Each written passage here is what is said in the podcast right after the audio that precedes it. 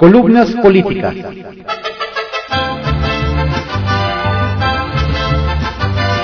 Continuamos con la audiosíntesis informativa de Adrián Ojeda Román, correspondiente al lunes 5 de septiembre de 2022.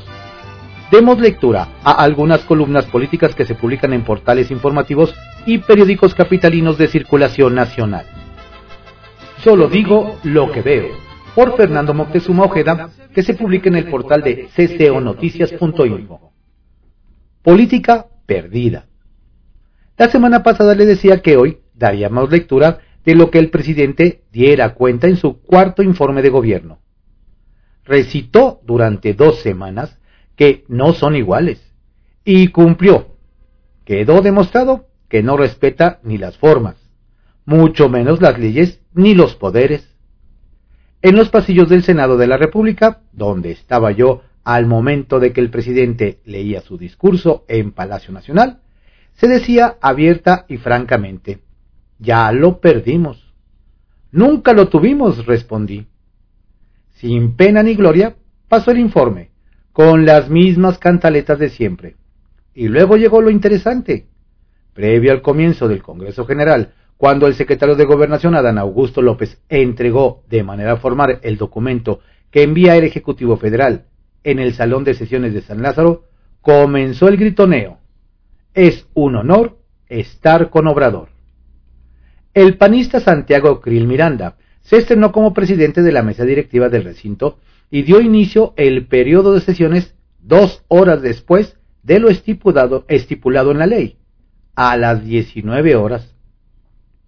De hecho, en contra de toda norma, se les dijo a las y los legisladores de Morena que estuvieran listos a las 18.30 en el recinto legislativo. No importó la ley, importó lo que diga el mandamás de Palacio. Luego de eso, el viernes de la misma semana, llegó a la Cámara de Diputados la iniciativa de reforma a la ley de la Guardia Nacional, que a grandes rasgos busca entregar la seguridad pública de nuestro país a las Fuerzas Armadas. Así de claro y así de grave. Luego de que el coordinador de la bancada morenista en la Cámara Baja, Ignacio Mier, presentara la iniciativa en tribuna al filo de las 20 horas, los ánimos se encendieron en la tribuna, y llegó un punto casi cuatro horas después en que el presidente de la mesa tuvo que decretar un receso de quince minutos para calmar los ánimos. Luego de que la diputada del PAN, Paulina Rubio, intentara reproducir un audio en donde el entonces candidato criticaba la militarización del país. De manera atropellada, ya sabiendas de lo que se iba a escuchar la bancada oficial comenzó con el mismo grito de siempre. Es un honor hasta que reventaron la sesión. Finalmente, se votó en seis rondas, cuatro para lo general y dos para lo particular. Se aprobó y fue enviada al Senado de la República donde se discutirá mañana y donde el presidente de la Junta de Coordinación Política, Ricardo Monreal, ya advirtió que en la Cámara Alta no se adelantarán los procedimientos. Dentro de todo, le puedo adelantar que dicha iniciativa quedará atorada en comisiones y cuando no sea sostenible y se publique en el diario oficial de la Federación, será impugnada en el Poder Judicial. La ruta trazada es solo un show mediático. En este sentido, cabe recordar que la diputada Yolanda de la Torre, del PRI, presentó una iniciativa que pretende ampliar de 5 a 9 años la disponibilidad para que la Guardia Nacional pueda disponer de elementos de las policías federal, militar y naval, lo que a todas luces atenta en contra de los principios de no militarización que pregonan. No sabemos qué juego está jugando en la bancada tricolor, o si siquiera hubo un acuerdo con el coordinador Rubén Moreira, pero sí vemos que se trata de un juego sucio. Dijo Milton Friedman que uno de los más grandes errores es jugar a los políticos y sus programas por sus intenciones, en vez que por sus resultados. Yo solo digo lo que veo. Juego de cartas. Encuentros. Luego de que la mayoría morenista aprobara en lo general la reforma a la ley de la Guardia Nacional, platiqué con la diputada Paloma Sánchez, respecto a la ruta legislativa a seguir por parte de la oposición. La entrevista la puede encontrar en mi canal de YouTube bajo el nombre de Encuentro con la diputada Paloma Sánchez. Menchaca. El Tribunal Electoral, válido el resultado, ya ordenó que se entregue la constancia de mayoría al candidato ganador Julio Menchaca como gobernador del estado de Hidalgo. Los magistrados reconocieron que desde la presidencia de México se violaron los principios de imparcialidad, neutralidad y justicia al hacer declaraciones sobre las elecciones y sus candidatos durante la mañanera. Nieto.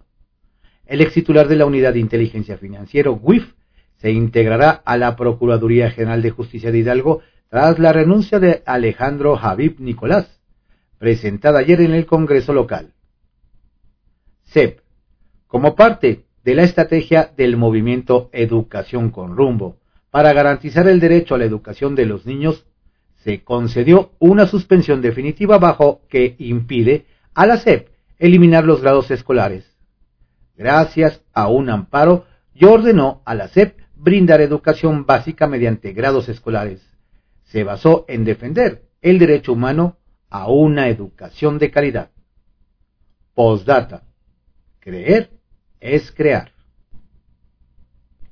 Pregunta sin ofensa por Karina Aguilar, que se publica en el periódico 24 horas. Un congreso inédito e insólito.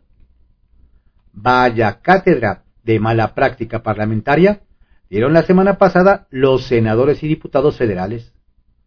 Dos actos claros de falta de respeto por las leyes y un pilón es lo que observamos en la elección de la nueva mesa directiva del Senado y en la sesión de Congreso General. El miércoles pasado, los senadores tuvieron que elegir a su nuevo presidente y con él a quienes serán las vicepresidentes y secretarios de la mesa directiva, es decir, el órgano de gobierno del Senado. Pero al morenista Alejandro Armenta le ganó la soberbia y evitó cabildear y pedir el apoyo de las bancadas de oposición para lograr una elección tersa lo que deja claro que no quiso hacer ningún tipo de compromiso con la oposición y se avisora una conducción de las sesiones plagada de intolerancia.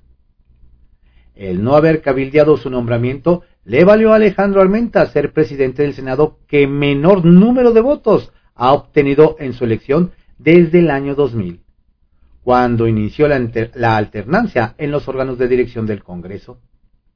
Además de que, de forma inédita, se dieron en la práctica tres procesos de votación, aunque legalmente solo contaron dos de ellos porque del primero no se supo el resultado.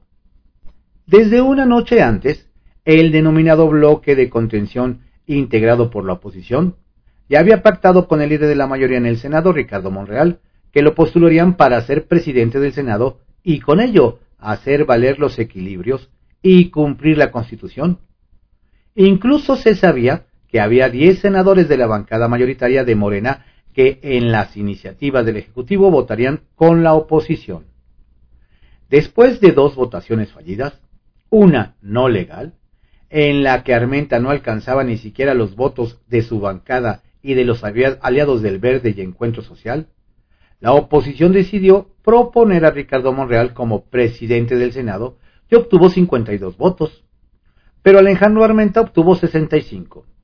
Es decir, que finalmente alguien dio la instrucción a los aliados para que apoyaran a Armenta, lo que generó el enojo del PAN, PRI, MC, PRD y Grupo Plural al acusar que Monreal no cumplió con el acuerdo que tenían.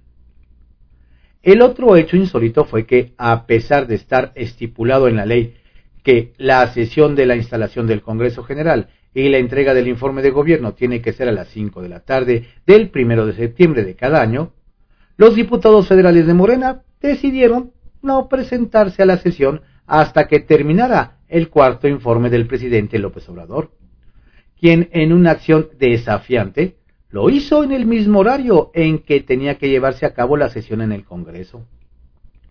Ah, y de pilón fue la senadora de Morena, Claudia Valderas, la más joven del Senado, quien prefirió salirse de la elección de la mesa directiva y en los pasillos del Senado abofeteó pateó y empujó y tiró al suelo a su prima y empleada de ese órgano legislativo.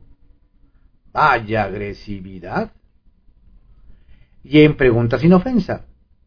Y hablando de informes, ¿encontró algún logro real del gobierno federal? Porque el AIFA sigue sin gente.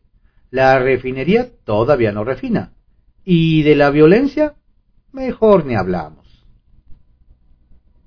Sin rodeos, por Diego Fernández de Ceballos, que se publica en el periódico Milenio. Cuando el silencio es traición.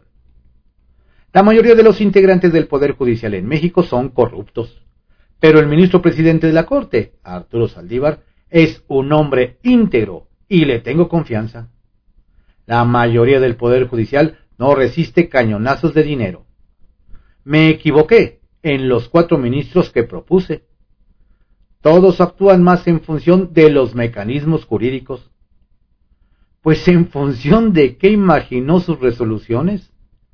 Estamos ante la perversidad del acusador e involuntariamente la honra a los acusados porque actúan en función de los mecanismos jurídicos, los cuales les obligan.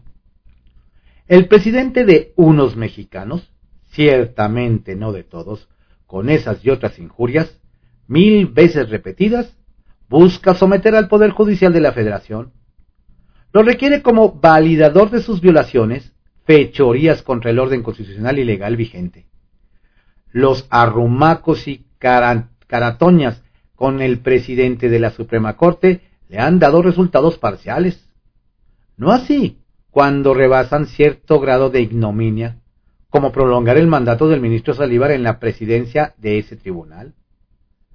Se espera para hoy, lunes, el voto de esta en contra de la aplicación de la prisión preventiva oficiosa impuesta en el artículo 19 constitucional, pues debe prevalecer lo previsto en el artículo primero de la Carta Magna y los tratados internacionales suscritos por México en defensa de los derechos humanos.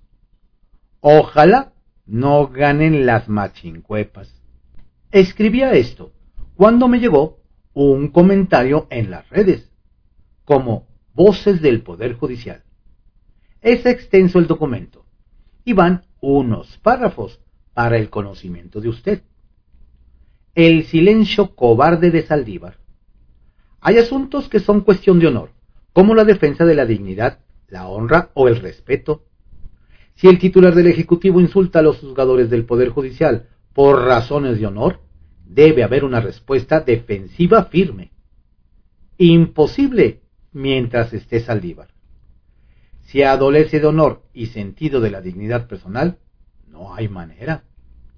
Mientras el presidente de la Corte siga siendo tapete y títere chambas del peje, seguirá acéfala esa institución. El silencio es ominoso, vergonzante, entraña una complicidad cobarde. Una institución de alta profunda dignidad como el Poder Judicial Federal no sólo habla por sus sentencias, que dirime asuntos específicos. También es una entidad pública con el deber de salvaguardar su respetabilidad, porque vive de la credibilidad social. Si los jueces son tildados de corruptos, y ni siquiera su titular saca la cara, ¿quién creerá en sus decisiones?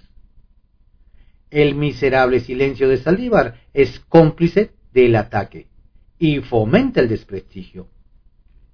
Siendo valiosas, se refiere a otras voces, magnifican el vacío de la presidencia. Será recordado como un cobarde, empinado ante el peor y más corrupto presidente de México fortísimo reclamo.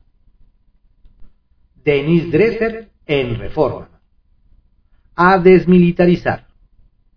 Razones para marchar el 6 de septiembre a las 8 de la noche del Ángel de la Independencia al Senado con velador en mano. 1. La cuarta transformación se está convirtiendo en la cuarta militarización, aunque López Obrador y sus seguidores afirmen lo contrario. Según el Inventario Nacional de lo Militarizado, creado por el CIDE, las Fuerzas Armadas hoy controlan más de 246 actividades que estaban antes en manos de civiles, aunque no tengan la preparación, la experiencia o la capacidad para llevarlas a cabo. Acciones neurálgicas de la vida económica, la salud pública y las comunicaciones están en manos de personas que no han sido examinadas para los puestos que ocupan y que actúan al margen de las leyes de transparencia y los controles democráticos. AMLO ha subcontratado francas importantes del gobierno a una fuerza que no está obligada a rendir cuentas y no puede ser sancionada por la población si incurre en actos de corrupción o viola los derechos humanos o se alía con el crimen organizado. López Obrador está creando un gobierno paralelo y un nuevo poder fáctico que no podrá ser removido sin, si traiciona a la democracia o acaba reprimiendo a los ciudadanos. Su gobierno ha engendrado un nuevo poder fáctico, por encima de las instituciones electas y renovadas democráticamente. 2. La militarización no ha cambiado de naturaleza solo por el hecho de estar dirigida por AMLO el bueno. Las masacres del pasado siguen ocurriendo. Las ejecuciones extrajudiciales no han terminado. La corrupción militar no ha dejado de existir. Los motivos que impulsaron a tanto a rechazar el despliegue y empoderamiento de las Fuerzas Armadas bajo Calderón son idénticos. Los mandos que permitieron las masacres de Allende, Tlatlaya, San Fernando y Ayotzinapa siguen siendo los mismos. Solo han cambiado de puesto o de localidad geográfica. Cinco colaboradores del general Cienfuegos, secretario de la Defensa durante peñanietismo, ocupan puestos de alto mando en el actual gobierno. El belicismo no se transforma en humanismo, solo porque AMLO lo decreta y muchos le crean sin chistar. 3. La militarización no mejorará la situación de inseguridad y criminalidad que asola al país. Esa ha sido la estrategia instrumentada desde 2007 y los efectos han empeorado. El López Obradorismo llegó al poder criticando la barbarie desatada por Calderón y no debe prestarse a, exacerbarla. La 4T jamás podrá reivindicar sus credenciales de movimiento transformador si despliega una estrategia de seguridad que en una versión facsimilar de lo que denunció en el pasado. AMLO y Morena no podrán argumentar de manera legítima que promueven la paz y la tranquilidad cuando recurrirán a las casacas, los rifles y los tanques para obtenerla. 4. Si permitimos que López Obrador viole de manera descarada la Constitución a través de una legislación tramposa, votada fast track en las madrugadas y usando los métodos del peor agandalle priista, le estaremos dando licencia para hacerlo una y otra vez. Si el propio presidente pisotea la legalidad, será imposible construir lo que México nunca ha tenido y necesita. Un Estado de Derecho confiable y creíble. Si AMLO logra lo que quiere, el control de la Guardia Nacional por la Sedena, estará mandando el mensaje de aquí mando yo, no el mensaje de nadie por encima de la ley. 5. Habrá de marchar por lo que sí queremos. Una retirada gradual de las Fuerzas Armadas, acompañada de esfuerzos concertados, bien financiados y de largo plazo para construir buenas policías. Las Fuerzas Armadas no pueden reemplazar las labores policiales porque no saben cómo. Se les entrena para disparar y matar, no para investigar, aprender o aportar pruebas al Ministerio Público. La tarea civil es prevenir y controlar el crimen. La tarea militar es aniquilar al enemigo. Los datos las cifras, las investigaciones independientes, la experiencia internacional, la perspectiva histórica y comparativa evidencian lo mismo. Más militarización, más muerte. Más militarización, más inseguridad. Más militarización, más amenazas a la democracia. Una estrategia de seguridad pública controlada por las Fuerzas Armadas nos coloca en la categoría repudiable de países autoritarios como Arabia Saudita, Yemen, Irán, Corea del Norte y Siria. No debemos prestarnos a la simulación que intenta justificar la militarización. y no debemos sumarnos al autogolpe. Poligrilla Mexiquense, por Pablo Cruz Alfaro, que se publica en El Heraldo de México. Morenistas en Edomex no comparten ideales. No mentir, no robar y no traicionar, que son tres de los postulados con los que se dice comulga la 4T y con los que se ha insistido se busca enaltecer al movimiento de regeneración nacional morena, parece no aplicar en el Estado de México, o al menos no en todo el territorio, ya que hay municipios donde la opacidad de sus gobernantes choca con los ideales de Morena, solapando actos de corrupción de funcionarios en perjuicio de la gente. Armando García Méndez, alcalde de Valle de Chalco, Solidaridad, quien asumió el cargo el 6 de noviembre de 2019 tras el asesinato de Francisco Tenorio Contreras y que logró reelegirse para el periodo 2022-2024, estuvo acusado de fraude genérico en la Ciudad de México, donde se le giró una orden de aprehensión que lo obligó a esconderse y dejar el cargo unos días. Hoy tiene al municipio en el más completo abandono sumido en la corrupción y con los niveles más altos en materia de inseguridad jamás registrados. Con ascendencia en el municipio de Tultitlán, García Méndez, propietario de importantes extensiones de tierra y donde su cacicazgo ha dado mucho de qué hablar, continúa acumulando riquezas de manera indiscriminada con el saqueo a las arcas municipales con la colusión de grupos morenistas, quienes se han visto beneficiados. Lo mismo pasa en Tultitlán, con la morenista Elena García, quien vive su segundo periodo al frente de la administración municipal y que al igual que en Valle de Chalco Solidaridad, el robo de autopartes, el narcomenudeo, los feminicidios y el secuestro se han recrudecido durante su gestión. Sin dejar de lado que la corrupción ha permeado todas las áreas de su administración como el organismo del agua, identificado como la caja chica de la alcaldesa. Pero esa es otra historia. Aún hay más. Entre otras cosas, en contraste, Whisky Lucan nuevamente fue calificado como el mejor municipio del Estado de México. Y ahora dentro de los dos mejores del país. Y es que la empresa Demoscopía Digital colocó a la panista Romina Contreras en el segundo lugar a nivel nacional en el ranking de aprobación de alcaldes, correspondiente al mes de agosto de 2022, al obtener una aprobación ciudadana de 69.8%, la segunda más alta entre 199 diles de todo el país, y a solo 0.3 punto del primer lugar. La de hoy.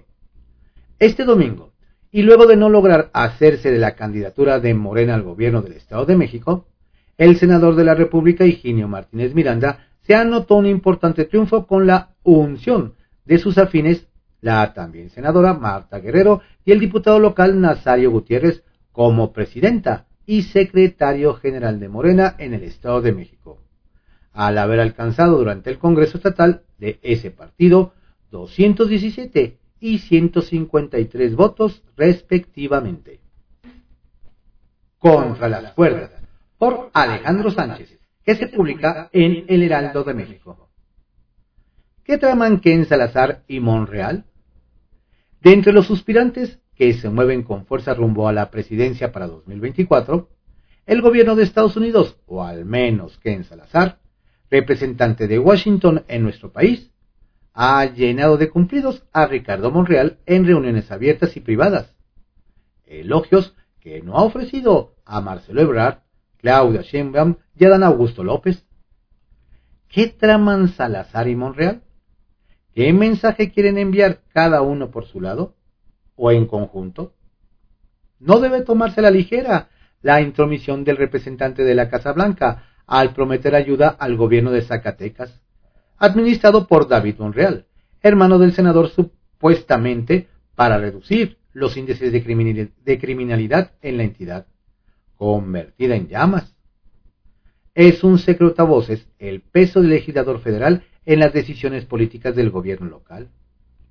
Mucho menos hay que quitarle la atención a la historia cuando es Ricardo Monreal, presidente de la Junta de Coordinación Política del Senado, instancia del Estado mexicano con facultades de control de política exterior.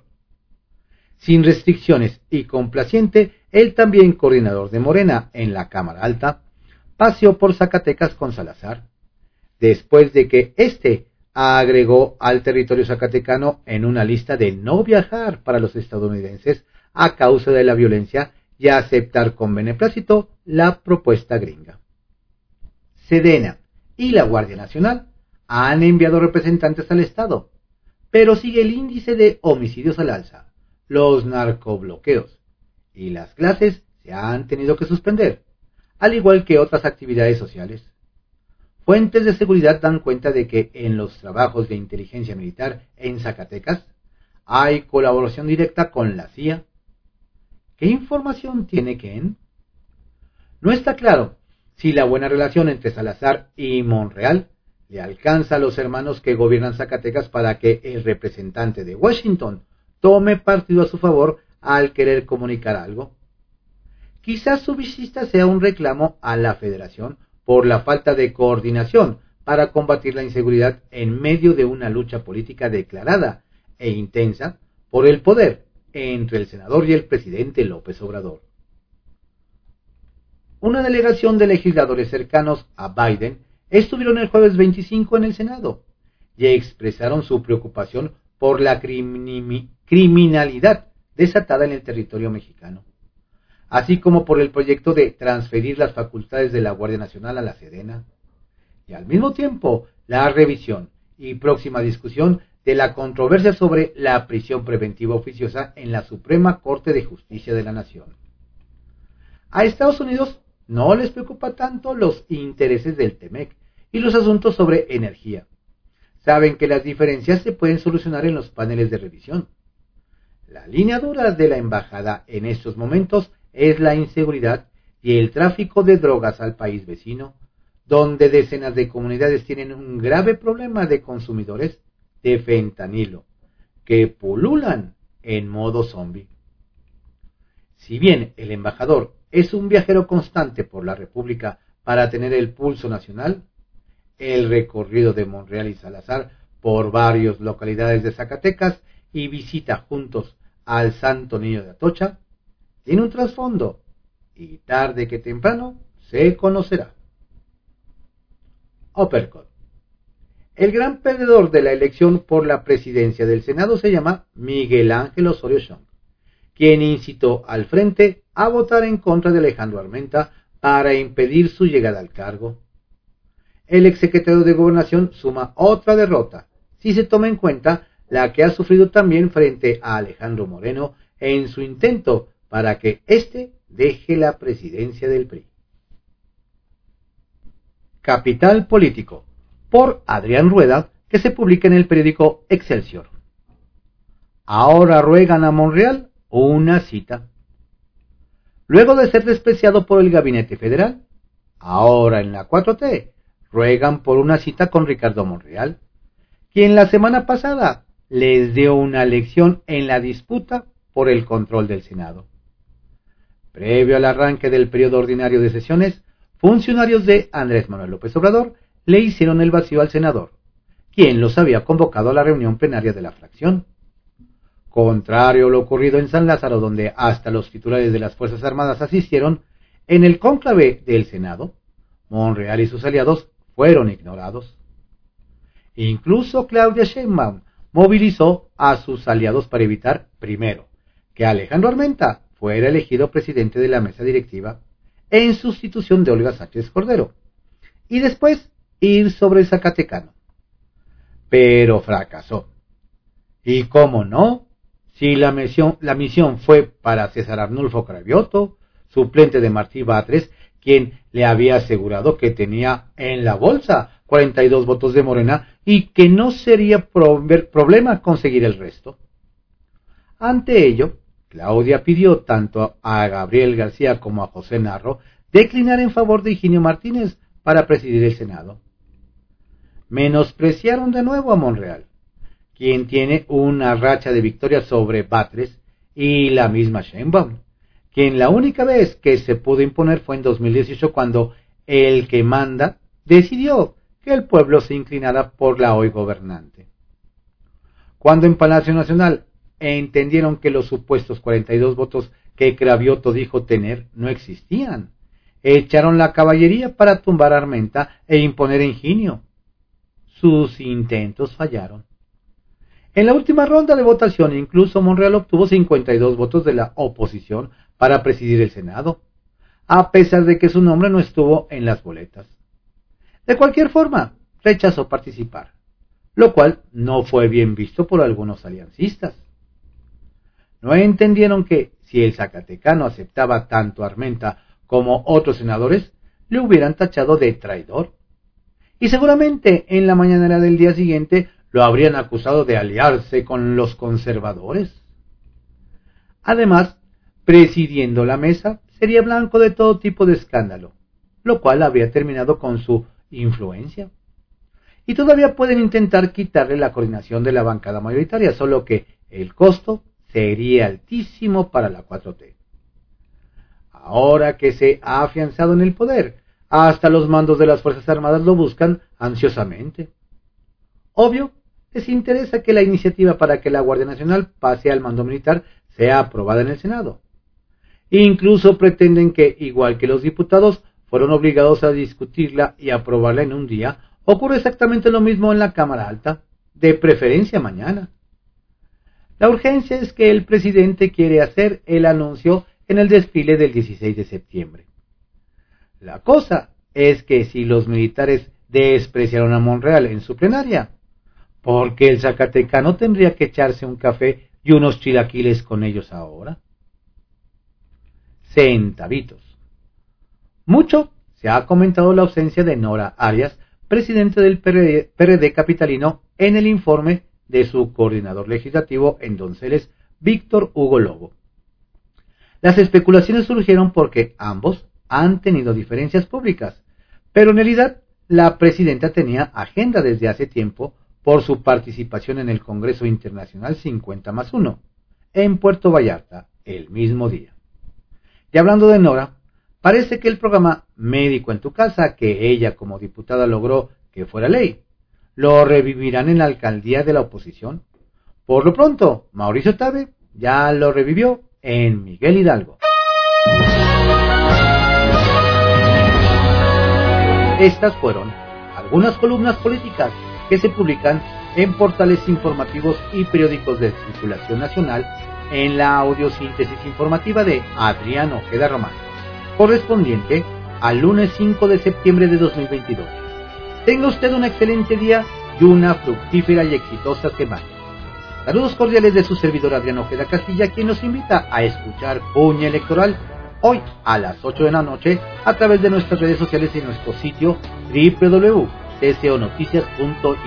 Soy ese viajero que va por el camino, por brechas y veredas, buscando su destino escucho alegres trinos de ave alborera, de fresca brisa de tierra morena.